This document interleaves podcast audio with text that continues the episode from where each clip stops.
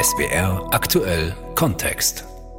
Das Radio feiert in Deutschland gerade einen runden Geburtstag. Vor 100 Jahren, im Oktober 1923, wurde in Berlin die erste Unterhaltungssendung ausgestrahlt. Und schon in der ersten Ausgabe lief Musik, bald danach folgten erste Hörspiele. Wir nehmen Sie jetzt mit auf eine Reise durch 100 Jahre Radiogeschichte. Sendungsbewusst Kultur im Radio, eine Folge aus dem ARD-Podcast Radio macht Geschichte von Thomas Fitzel. So lassen wir die Vielfalt von Wort und Ton, Szenen, Fragmente, Bruchstücke in einem symphonischen Finale zusammenklingen, in dem es nicht mehr um die Deutung geht, sondern nur noch um den fantastischen Schwung der Worte, die alle dem einen Ziele dienen, der Rundfunkkunst. Rundfunkkunst. Es war, als hätte die Zeit schon sehr lange auf dieses Medium gewartet. Denn geradezu explosionsartig entstehen im Bereich der Literatur und Musik neue Formen. Mangels geeigneter Speichermedien tritt der Rundfunk notwendigerweise selbst als erschaffender Kunst- und Kulturproduzent auf. Er beschäftigt eigene Orchester, symphonische ebenso wie Tanzorchester, lässt Nonsensschlager komponieren wie Mein Papagei ist keine harten Eier, ebenso wie neue, avantgardistische Musik. Geradezu euphorisch die Aufbruchsstimmung und Begeisterung der Literaten. Ganze Hymnen dichten sie auf dieses neue Wundermedium. Denn mit dem Radio dringen sie in die Ursprünge der Dichtung vor der Stimme des Dichters, dem Medium noch vor der Schrift. Reiner Sirenengesang. Der Bebe, der Bebe, fünf. Ein solcher Verführer ist der Rundfunk. Er kommt nicht feierlich befragt auf das Podium, er ist im Zimmer in anmutiger, leicht fasslicher, von Musik umschmeichelter Form führt der Rundfunk zur Literatur aller Völker und aller Zonen. Man kann sagen, wenn ihn nicht die Techniker erfunden hätten, hätten ihn die Dichter erfinden müssen, den Verführer Rundfunk. Anfangs hat es ganz profane Gründe. Das Medium Rundfunk muss irgendwie sein Programm füllen, und die Autoren suchen nach neuen Einkünften. Die Inflation hat auch zu einer Bücherkrise geführt.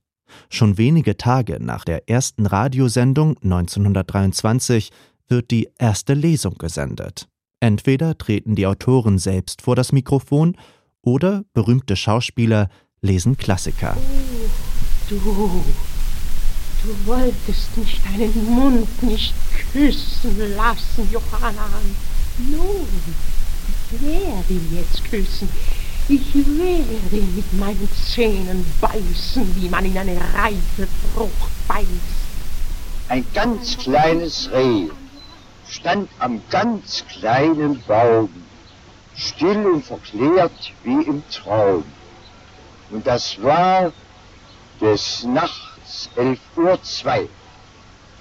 Und dann ging ich um vier morgens wieder vorbei und da träumte noch immer das Tier. Die Schauspielerin Tella Durieux und der Dichter Joachim Ringelnatz. Lesungen, auch von Romanen in Fortsetzungen, sind recht bald fester Bestandteil der Programme. Klassiker der Bühne wie Shakespeare und Schiller werden extra für den Rundfunk bearbeitet. Nun, Tell, weil du den Apfel triffst vom Baum auf 100 Schritt, so nimm die Armbrust und mach dich fertig, einen Apfel von des Knaben Kopf zu schießen. Das Schauspiel im Radio bringt mehrere Schwierigkeiten mit sich. Zu lang, deswegen kürzt man den Tell von Schiller auch mal auf 25 Minuten und oft viel zu viele Personen. Also auch hier Reduzierung. Unter Franz, weil er eine Kanaille ist, und die Menschen unserer Tage schwärmen ja so für psychoanalytische, problematische Charaktere. Deshalb dürfen Franz und Mali bei mir die Räuber spielen, mehr brauche ich nicht. Und vor allem, wie erklärt man die Handlung auf der Bühne? Ich habe mit Brecht zusammen bearbeitet Macbeth und Hamlet. Radiopionier Alfred Braun. Ich weiß noch heute, wie bei Brecht gedichtet wurde. Da saß eine Dame an der Schreibmaschine, die wesentlich mithalf. Erstens wurde eine Schallplatte aufgelegt und Musik gemacht. Und Brechte rannte im Zimmer auf und ab und zum Beispiel er hatte so eine Vorstellung, er wollte Macbeth so in Form einer Moritat machen. Immer eine Messerklingenvers als Überschrift und dann kam die Shakespeare'sche Szene. Und dann rief er herum und sagte, Macbeth reitet bei der Nacht über die Zugbrücke seines Schlosses. Nein, sagte die Sekretärin, das ist nicht gut. Das muss anders sein, nicht wahr? Brechts Macbeth-Bearbeitung fürs Radio wird gefeiert. Sein Hamlet fällt durch. Armer Shakespeare, was hat man aus deinem Trauerspiel gemacht? Ein Hörspiel? Ach nein, es war wirklich ein Trauerspiel. Statt Funkdrama drängt die Entwicklung nun zum Hörspiel, dem Arbeiten mit Geräuschen und Musik. Das alles ist wohl das erste Heldenlied unserer Zeit, unserer Technik. So klingt dann das erfolgreichste Hörspiel aus dem Jahr 1929 von Friedrich Wolf. Diese Hilfe wurde nur möglich durch das modernste Nachrichtenmittel, durch das Radio. Dies führt zu einem ganz eigenen Kapitel, dem Hörspiel als die dem Rundfunk ureigenste Kunstform. Kultur ist für die damaligen Rundfunkmacher aber zugleich untrennbar verbunden mit Bildung, Volksbildung, schon vom ersten Jahr an der Begründer des deutschen Rundfunks Hans Bredow in seiner ersten Weihnachtsansprache 1924. Jedes Land wird durch Radio zu einem großen Hörsaal, in dem jeder, arm und reich, jung und alt, das hören kann, was ihm Freude macht oder Vorteil bringt. Das Programm der NORAG bringt eine Vortragsfolge Staat und Wirtschaft in heutiger Zeit. Geld also. Und damit nähern wir uns dem Abschluss unseres Vorstoßes in das schwierige Gebiet des Währungswesens. Wenn wir durch die heutige Technik der Bluttransfusion die Gefahren der Blutgeringung vermeiden können. Und nun versetzen Sie sich nach unserer Station Eismittel im Herzen Grönlands. Woher diese kulturpolitische Entschlossenheit zur allgemeinen Hebung von Kultur und Bildung? Sicherlich dient das Ethos der Arbeiterbildungsvereine dafür als Grundlage. 1933. Der erfolglose Schriftsteller Josef Goebbels wird Reichsminister für Volksaufklärung und Propaganda. So wurde der Rundfunk, so wurde die Presse, so wurde das Kino, so wurde das Theater eine Tenne für die geistigen Ausschwitzungen eines vollkommen wurzellos gewordenen Asphaltnomadentums. Kaum zwölf Jahre später liegt Deutschland in Schutt und Asche. Das sind die hellen Tage im Dezember, die ihre eigene Helligkeit durchschauen und darum immer heller werden, die ihrer Blässe zürnen und ihre Kürze als Verheißung nehmen, die von den langen Nächten genährt sind. Ernüchtert desillusioniert. Eine skeptische Generation zieht nach dem Krieg in die Funkhäuser ein. Im Westen. Dies ist mein Mantel. Hier mein Rasierzeug im Beutel aus Leinen. Konservenbüchse, mein Teller, mein Becher. Ich habe in das Weißblech den Namen geritzt. Geritzt hier mit diesem kostbaren Nagel, den vor begehrlichen Augen ich berge. In den Westzonen wird die Rundfunklandschaft ähnlich wie schon vor dem Krieg wieder aufgebaut. Im Norden, in der britischen Zone, entsteht zuerst der Nordwestdeutsche Rundfunk, ganz nach dem Vorbild der BBC. Erstes Gebot staatsfern, anders als der Rundfunk in der späteren DDR, der in Staatshand bleibt.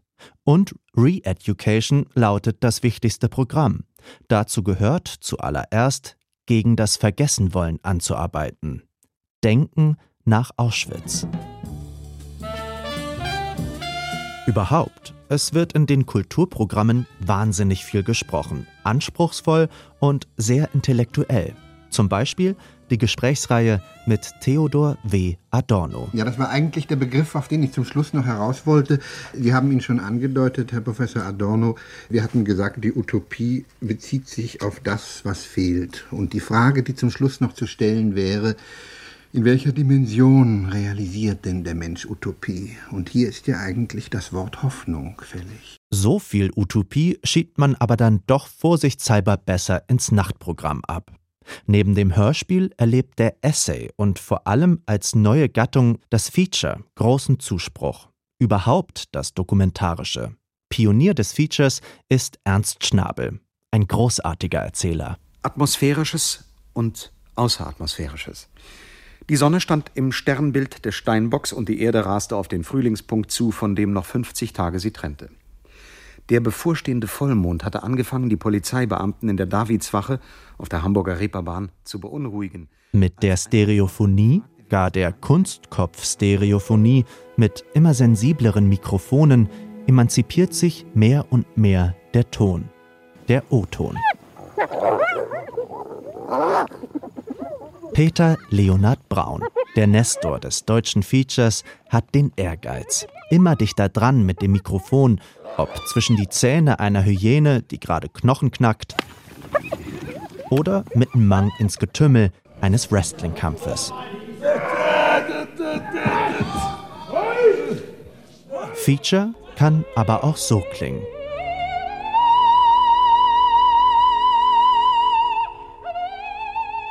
Maria Callas hat eine Art, ein Wort auszusprechen. Im dritten Akt Traviate zum Beispiel. Da Violetta im letzten Stadium der Krankheit auf den Geliebten warte. Attendo, ich warte. Und da sie sich im Spiegel erblicke. O come son mutata, wie habe ich mich verändert. A con tal morbo ogni speranza è morta. Mit dieser Krankheit stirbt jede Hoffnung.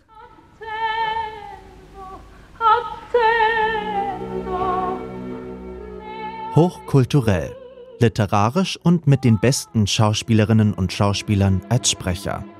Das Feature ist ein Zwitter aus Reportage, Essay und großer Klangkunst. Es kann alles sein. Es muss nur akustisch sein, so Peter Leonhard Braun. Du musst, und das ist was ganz Entscheidendes, akustisch denken können. Es gibt, behaupte ich mal, Tausende von Leuten mit einer visuellen Begabung. Und es gibt ungleich viel weniger, die mit den Ohren zu denken und zu formulieren verstehen. Dass du also jetzt nicht mit einem Satz anfängst, sondern mit einem Klang, mit einem akustischen Ausdruck, das kann unendlich viel stärker sein. Das Feature kann sogar ganz ohne Erzähler nur noch aus dem O-Ton bestehen. Das ist gewissermaßen die Utopie des Rundfunks. Das war Sendungsbewusst Kultur im Radio, ein Podcast von Thomas Fitzel. Neben Hörspielen, Lesungen und Features bietet das Radio den Hörerinnen und Hörern natürlich auch viele andere Unterhaltungsformate. Welche genau in den vergangenen 100 Jahren entstanden sind, darum geht es in einer weiteren Folge von Radio Machtgeschichte. Quiz, Comedy und Wunschkonzert von Max Knieriemen. Ein Mann im Frack auf der Bühne. Wir sind, glaube ich, nur auf der Welt wegen der Leute. Galante Kleidung, freche Texte, manchmal am Klavier oder wie hier mit Orchesterbegleitung. So lernen Kabarettbesucher nach dem Ersten Weltkrieg Otto Reuter kennen. Mit Erfindung und Verbreitung des Radios wird er deutschlandweit eine Berühmtheit. Figuren wie er dominieren die Unterhaltungssendungen und Wunschkonzerte der 1920er Jahre. Unterhaltungsradio baute auf simple Gags, viel Musik und Witz. Das ändert sich auch nicht, als 1933 die Nationalsozialisten die Macht in Staat und Rundfunkanstalten an sich reißen. Erstes Gesetz, nur nicht langweilig werden. Das stelle ich allem anderen voraus. So formuliert Josef Goebbels im März 1933 seine Anforderung an die deutschen Radiointendanten und Direktoren. Die Nazis nutzen gezielt die Unterhaltungssendungen, um ihre Macht zu stabilisieren. Gerade bei dem Teil der Bevölkerung, der sich nicht für Parteitagsreden interessierte. 1934 bringt der Reichssender Köln den frohen Samstagnachmittag mit Hans Salcher, Rudi Rauer und Karl Wilhelmi. Eine halbe Stunde eingängiger Schlager, kurze Sketche und ostentativ zur Schau gestellte gute Laune. Wir schalten die Welle auf Lebensfroh. German Short West. Nonstop, hallo. Drei Männer mit unterschiedlichen Dialekten sollen die deutsche Volksgemeinschaft verkörpern. Wie prägend der Einfluss dieser Sendung war, zeigt sich auch darin, dass das DDR-Radio 1953 eine ganz ähnliche Show produzierte. Ein Musik- und Kabarettabend, moderiert von drei Männern aus unterschiedlichen deutschen Regionen. Guten Abend, liebe Freunde und liebwerte Hörgemeinde. Da lacht der Bär. 1955 lacht der Bär schließlich im Fernsehen. Er wurde zur Vorgängersendung des DDR-Unterhaltungsflaggschiffs Ein Kessel Buntes. In der Bundesrepublik hatte sich da gerade ein neues Format etabliert, die Quizshow. Wo in der deutschen Literatur kommt ein englischer Mister vor, der stets mit einem Fernrohr in der Hand spazieren geht? Der kommt bei Wilhelm Busch vor. Bravo. Und heißt ja. Mr. Peef. Bei Raten Sie mit trat Team Frankfurt gegen Team London an. Die Ratesendung lief gleichzeitig im Hessischen Rundfunk und beim deutschen Dienst der BBC. Guten Morgen, guten Morgen, rufen wir alle hier im Chor.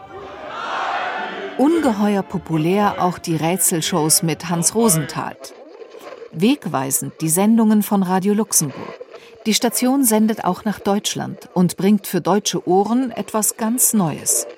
Einer der wichtigsten Köpfe dort ist ab 1964 Frank Elstner. Diese Art von Sendung hat man damals in Deutschland nicht gekannt. Man hat Kulturradio vom Feinsten gemacht. Die öffentlich-rechtlichen Anstalten haben wunderbare Hörspiele produziert, großartigen Kinderfunk gemacht. Und da fehlte allerdings eine Berieselungsanstalt. Und das haben ein paar kluge Leute in Luxemburg gemerkt und haben für Deutschland das nachgemacht, was sie mit großem Erfolg schon vorgemacht hatten in Frankreich. Elstner ist Moderator, später Chefsprecher und Programmdirektor bei Radio Luxemburg. Schon dort schart er auffällig viele junge Talente um sich und fördert sie. Wie Dieter Thomas Heck, Hans Meiser, Anke Engelke oder Thomas Gottschalk. Alle haben sie später im Fernsehen Karriere gemacht, so wie Elstner selbst, der inzwischen als eine Art Nestor der deutschen Radio- und Fernsehunterhaltung gilt. Ein galanter Showmaster und routinierter Interviewer. Ich glaube, wenn ich den Versuch mache, eine heitere Atmosphäre herzustellen, dann wird man eher bereit sein, mir Dinge zu sagen, die man vielleicht sonst nicht los wird oder nicht loswerden will. An den Grundlagen der Radiounterhaltung hat sich wenig geändert. Gute Laune, Musik und ganz wichtig Humor. In den erfolgreichen Popwellen der 80er Jahre setzte sich ein weiteres Genre der Radiounterhaltung durch, die Radiocomedy. Ein Beispiel dafür ist das norddeutsche Örtchen Stenkelfeld.